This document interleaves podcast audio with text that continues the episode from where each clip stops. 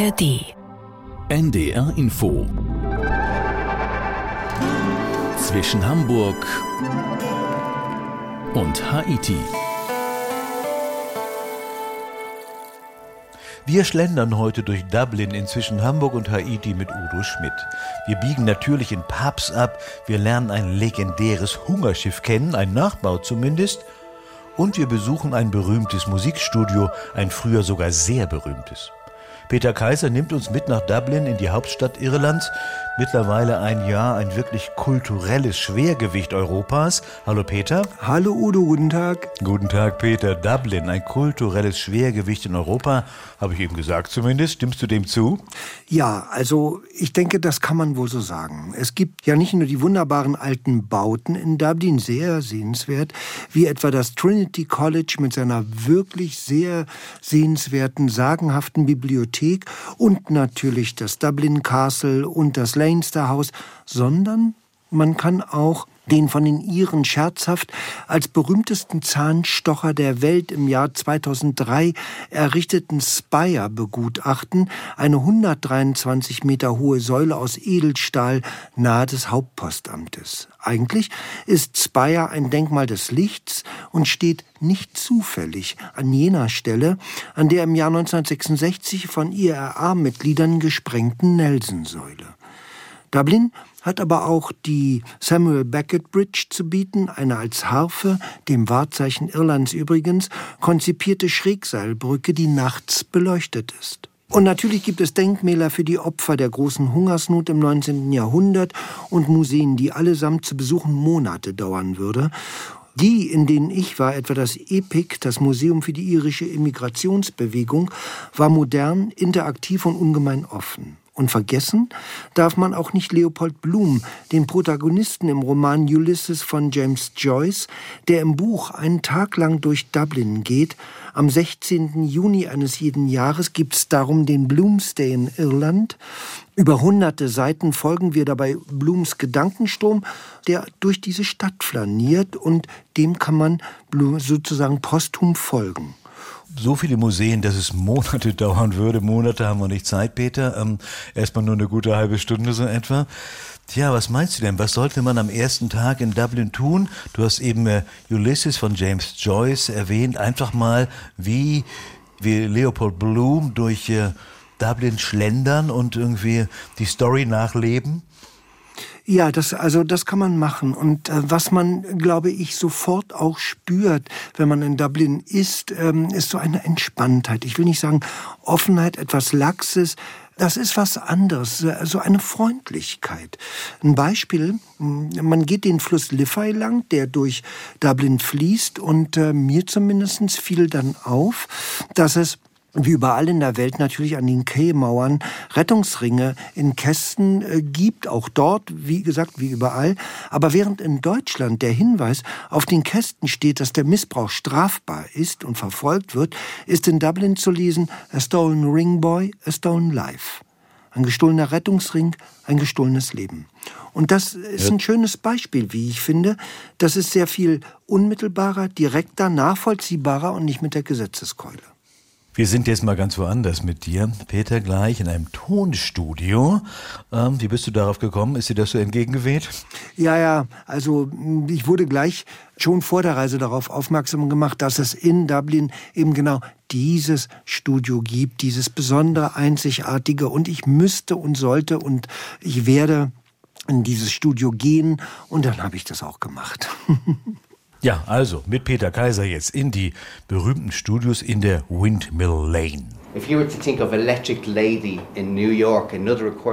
man an eine legendäre alte Dame denkt, etwa in New York, in Hinsicht auf Studios, dann denkt man an Jimi Hendrix oder an die Songs von Elvis.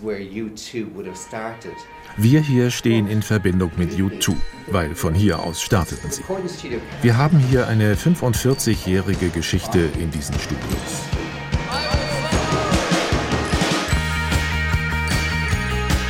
...1978 nahmen in der Windmill Lane in Dublin die gleichnamigen Aufnahmestudios ihre Arbeit auf. Damals, sagt Toningenieur und Producer Aidan Alcock, waren die Studios in der Windmill Lane in den Dubliner Docklands. 1989 aber zogen sie einige Straßenzüge in ein Art Deco-Haus weiter in die Ringsend Road. Ihren alten Namen aber behielten die Studios weiter. Und alle Größen der Pop, Rock, Tanz und Showwelt kamen. Aiden zeigt auf eine Fotowand. Here is the film The Commitments. Anyone have seen The Commitments here with uh, Alan Parker and all that? Hier sind die Commitments aus dem gleichnamigen Film. Wir haben die Musik dazu hier aufgenommen und produziert. Und natürlich ist auch Riverdance hier aufgenommen worden. Das passierte mit einem riesigen Orchester hier in den Studios. Riverdance. Und die Rolling Stones haben hier sechs Monate lang aufgenommen.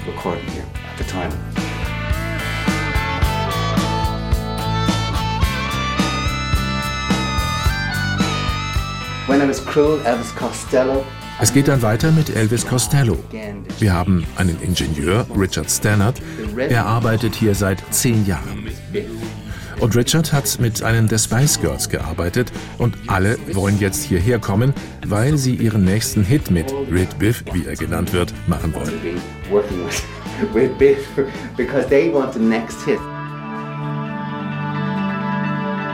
Und so geht es immer weiter. Namen über Namen. Eine Tour durch die Studios gibt dem Besucher einen Insider-Einblick in die Entstehung einiger der berühmtesten Musikstücke der letzten 40 Jahre. U2, die Rolling Stones, Lady Gaga, Patty Maloney, Van Morrison, Ed Sheeran, Ellie Goulding, sie alle kommen und kamen in das weiß-grüne Art Deco-Haus, in dem man eher ein Münzkabinett oder eine Bibliothek vermutet. In einem Video wird den Besuchern erzählt, wie es zuging, damals und heute. A lot of studios had to turn to digital. Eine Menge Studios haben zur digitalen Aufnahmetechnik gewechselt.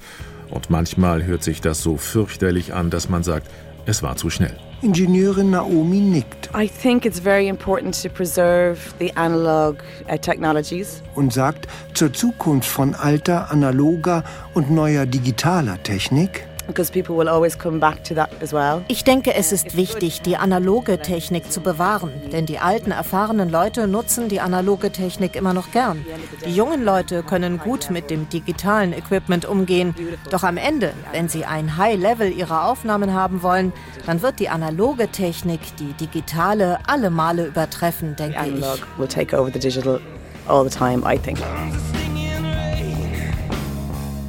Platz für ein 80-Leute-Orchester, ein Steinway-Flügel, eine virtuelle Band, Mischpulte, die die Räume aussehen lassen wie das Innere eines Raumschiff-Cockpits. Das Windmill Lane Recording Studio hat im Laufe der Jahrzehnte etliche Preise erhalten, darunter jenen des besten Aufnahmestudios weltweit.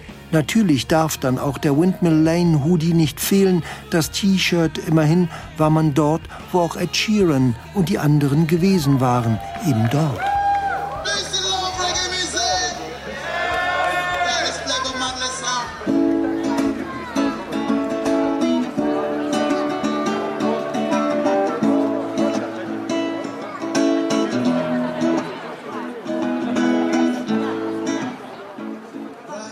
Und dann ist man wieder auf der Straße. Raus aus der Welt der Tonqualitäten, analogen oder digitalen Recordings, Mikrofone und Abmischungen und steigt ein in die Dubliner Buslinie 15a. Wenig später ist man wieder am Fluss Liffey und gleich darauf am wunderbaren Epic Museum, dem Irish Immigration Museum.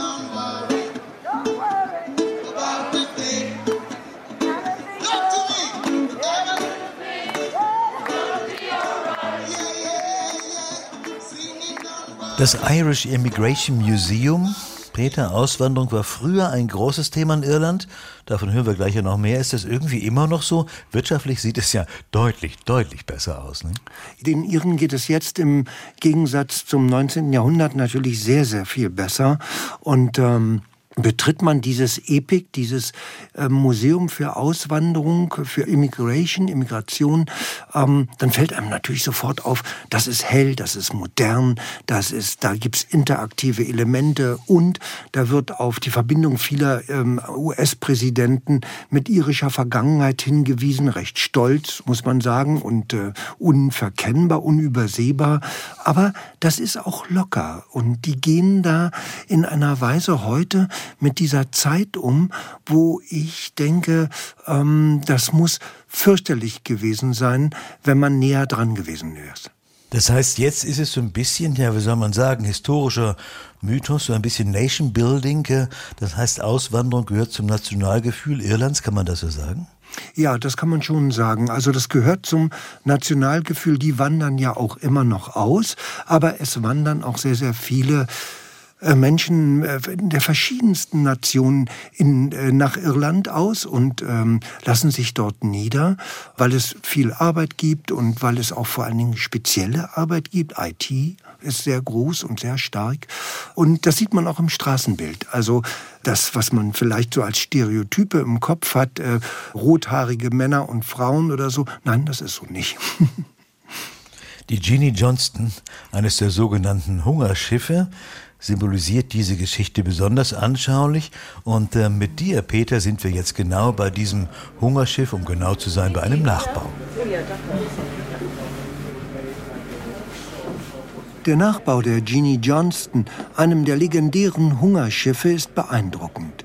1847 als Frachtschiff gebaut, verkehrte das dreimastige Segelschiff von Tralee in Irland nach Nordamerika. Langsam geht man hinter Owen, dem Führer, übers Deck. Ein wenig schaukelt das Schiff im eigentlich ruhigen Dubliner Flüsschen Liffey, dann geht es ins Innere des Nachbaus, ins Dunkel. There was just one class of ticket. Es gab nur eine Klasse für die Überfahrt. Die kostete damals drei Pfund, heute umgerechnet ein Wert von 2500 Euro, vielleicht 2600 Euro plus Inflation. Und das muss man sich mal vorstellen, dass ein irischer Farmer damals sechs Pfund etwa im Jahr hatte. Also war das Ticket unglaublich teuer für arme Leute. Es gab mehrere Wege, ein solches Ticket zu bekommen. Manchmal bezahlte der Landlord das Ticket. Das war natürlich der einfachste und schnellste Weg für einen Landlord an das Land der Flüchtlinge zu kommen. Der andere Weg war, einen Vertrag mit einer Firma in Amerika zu schließen, dann die Überfahrt zu machen und für die Firma zu arbeiten. Mit einer Abzahlungsquote von 6% des Überfahrtticketpreises pro Jahr. Eine sehr lange Zeit mit sehr harten Konditionen und keiner Ruhe. Die Geschichte der Ginny Johnson ist die Geschichte einer Heldin. Denn anders als auf den vielen anderen Hungerschiffen, voll mit Frauen, Männern und Kindern, starb hier niemand, bei keiner der Überfahrten nach Kanada etwa. Steht man dann im Unterdeck des Dreimasters, in dessen Mitte ein langer Tisch aufgebaut ist, erschreckt man. Rechts und links des Tisches stehen, sitzen oder liegen ausgemergelte Frauen, Männer, Kinderpuppen auf Strohsäcken in offenen, winzigen, kajütenähnlichen Verschlägen. Es gab kleine Schiffe für maximal 30 Personen, aber auch große, die fast 1000 Menschen transportierten. Dabei war die Jeannie Johnston ein Vorzeigeschiff. Anders als hier gab es auf den sogenannten Billigschiffen, das Ticket kostete zwei Dollar, ungefähr ein Dreimonatslohn, keinerlei Hygiene, wenig Wasser und Nahrung, keine ärztliche Betreuung. Die Leute starben oft auf der wochenlangen Fahrt an Infektionen. Und doch hofften manche noch, sangen von ihrer Immigration.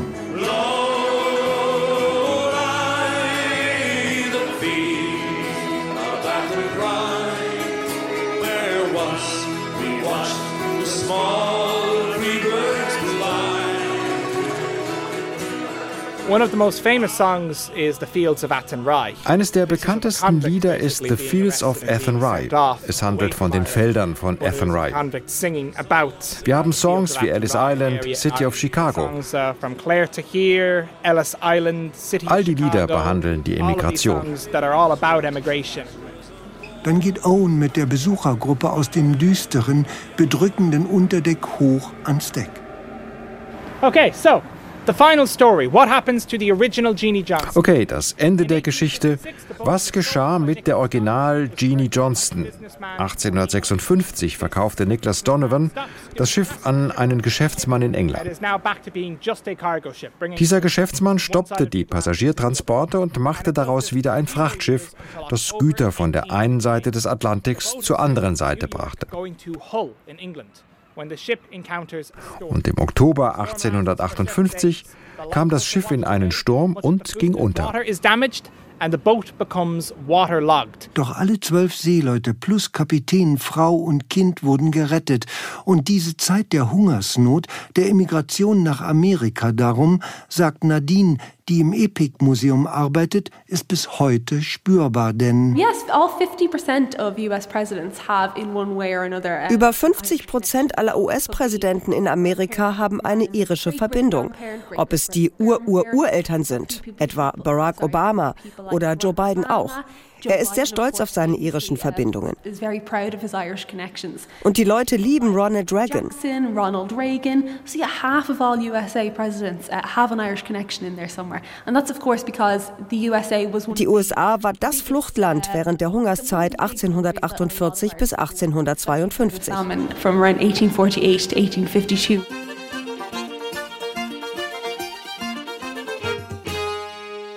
Peter Irland hat ja immer auch etwas mit Grün und mit dem Kleeblatt zu tun. Das kennt ja jeder, bringt jeder mit Irland in Verbindung. Was hat das zu bedeuten? Erklär mal kurz. Also dieses äh, dreiblättrige Kleeblatt äh, Shamrock hat äh, der Sage nach der heilige Patrick benutzt, um den Kelten damals, die auf Irland eben waren, das Christentum zu erklären. Die Dreifaltigkeit, Vater, Sohn und Heiliger Geist. Daher das Kleeblatt. Und wenn man dann am St. Patrick's Day ähm, in Irland ist, in Dublin ist, äh, dann ist eigentlich irgendwie alles grün. Ja, grüne Hüte, grüne Kleidung, äh, sogar die Brillen sind grün. Und was ich noch nie erlebt habe, auch das Bier ist grün. Das hört sich ziemlich merkwürdig an. Du bist ja jetzt gleich. Wir sind ja gleich mit dir, Peter, in den Pubs unterwegs am St. Patrick's Day.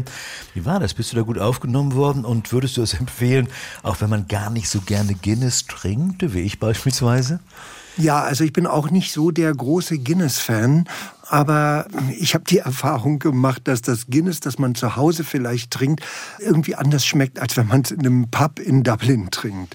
Es gibt ja da dieses äh, Vergnügungsviertel, die Temple Bar, so heißt das Vergnügungsviertel, voll mit Pubs. Und ähm, ah, ich habe das erlebt, dass äh, da eine Gruppe Spanier am Tisch äh, stand ähm, und trank.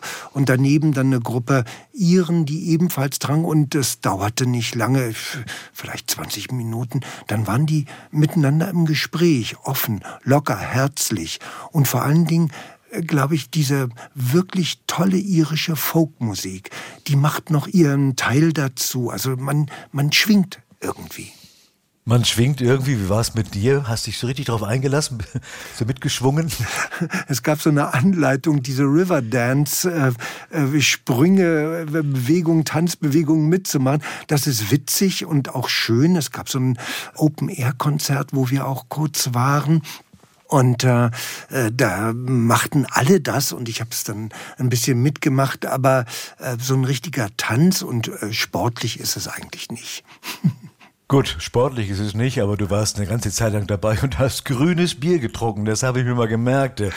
Es geht jetzt äh, mit Peter Kaiser zum Johnny Fox, einem der ältesten Pubs Irlands.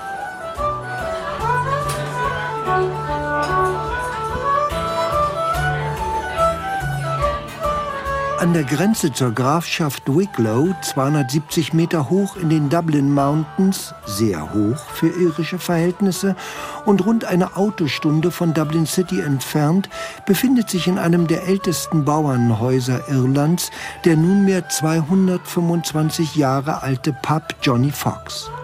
Nicht nur an Paddy's Day, dem St. Patrick's Day, klingeln hier zum irischen Folk die Gläser mit Guinness, grünem Bier und Bowle, sondern jeden Tag, sehr zum Vergnügen der vielen Gäste.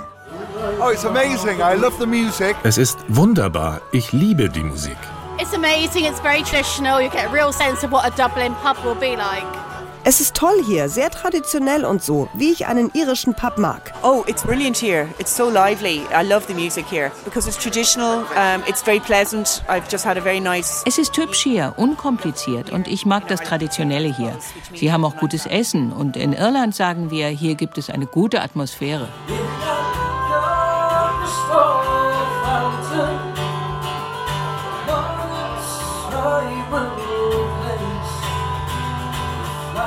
An die 100 Gäste können gleichzeitig im Johnny Fox den sehr guten irischen Folksängern und Folkmusikern lauschen.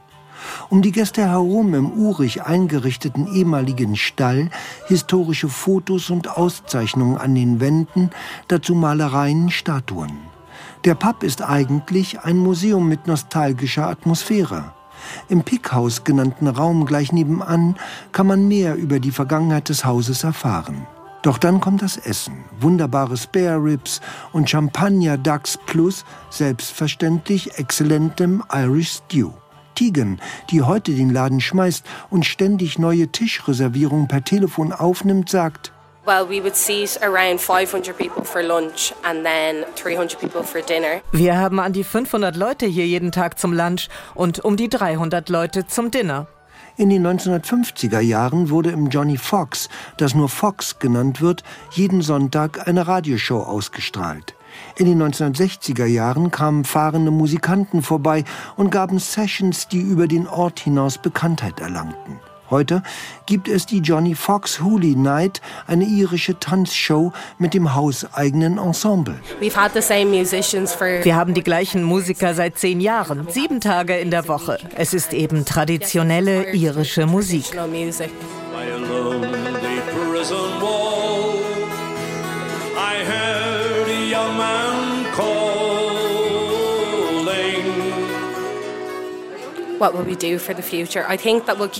Was machen wir zukünftig? Ich denke, wir machen so weiter wie bisher und festigen die irische Kultur hier. Halten Sie etwas fern von Modernisierungen und all dem. Es geht auch um die Bewahrung der irischen Tradition. Die Bedienung ist fix, freundlich und die Musik so exzellent, dass man kaum stillsitzen kann. Hin und wieder geht man vor die Tür, genießt den weiten Blick von den Wicklow Mountains hier hinunter zur Grafschaft. Und manchmal toben dann draußen Kinder. Unsere Besucher wechseln. Wir haben im Moment mehr Familien mit Kindern hier. Ja, es ist ein Mix mit vielen Familien. Ja, die hier essen und trinken.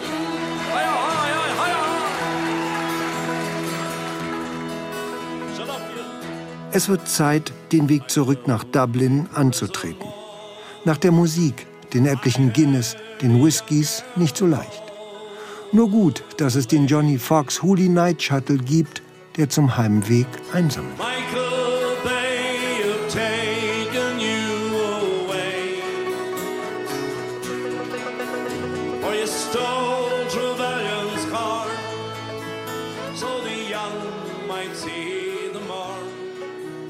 Nach Hause kommt man schließlich immer. Peter, nach einem langen Wochenende in Dublin, wohin muss man noch unbedingt in Irland? Also ähm, Dublin ist natürlich äh, sehr sehenswert, die Hauptstadt natürlich, aber ähm, Irland ist viel mehr. Also es gibt Unmengen sehr, sehr alter Burgen auf der gesamten Insel zu besichtigen.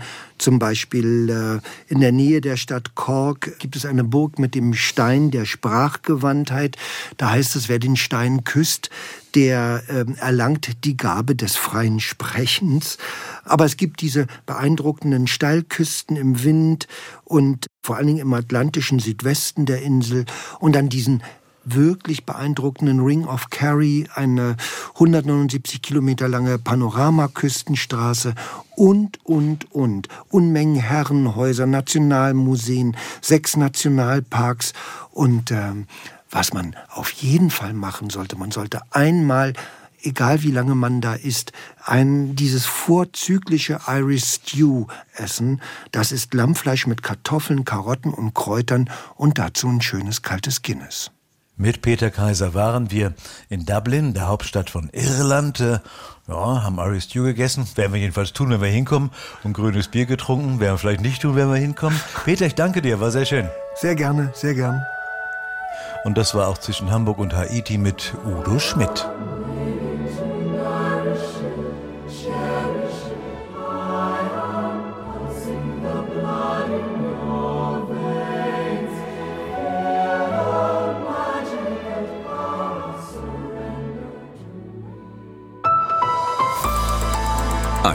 Podcast von NDR Info.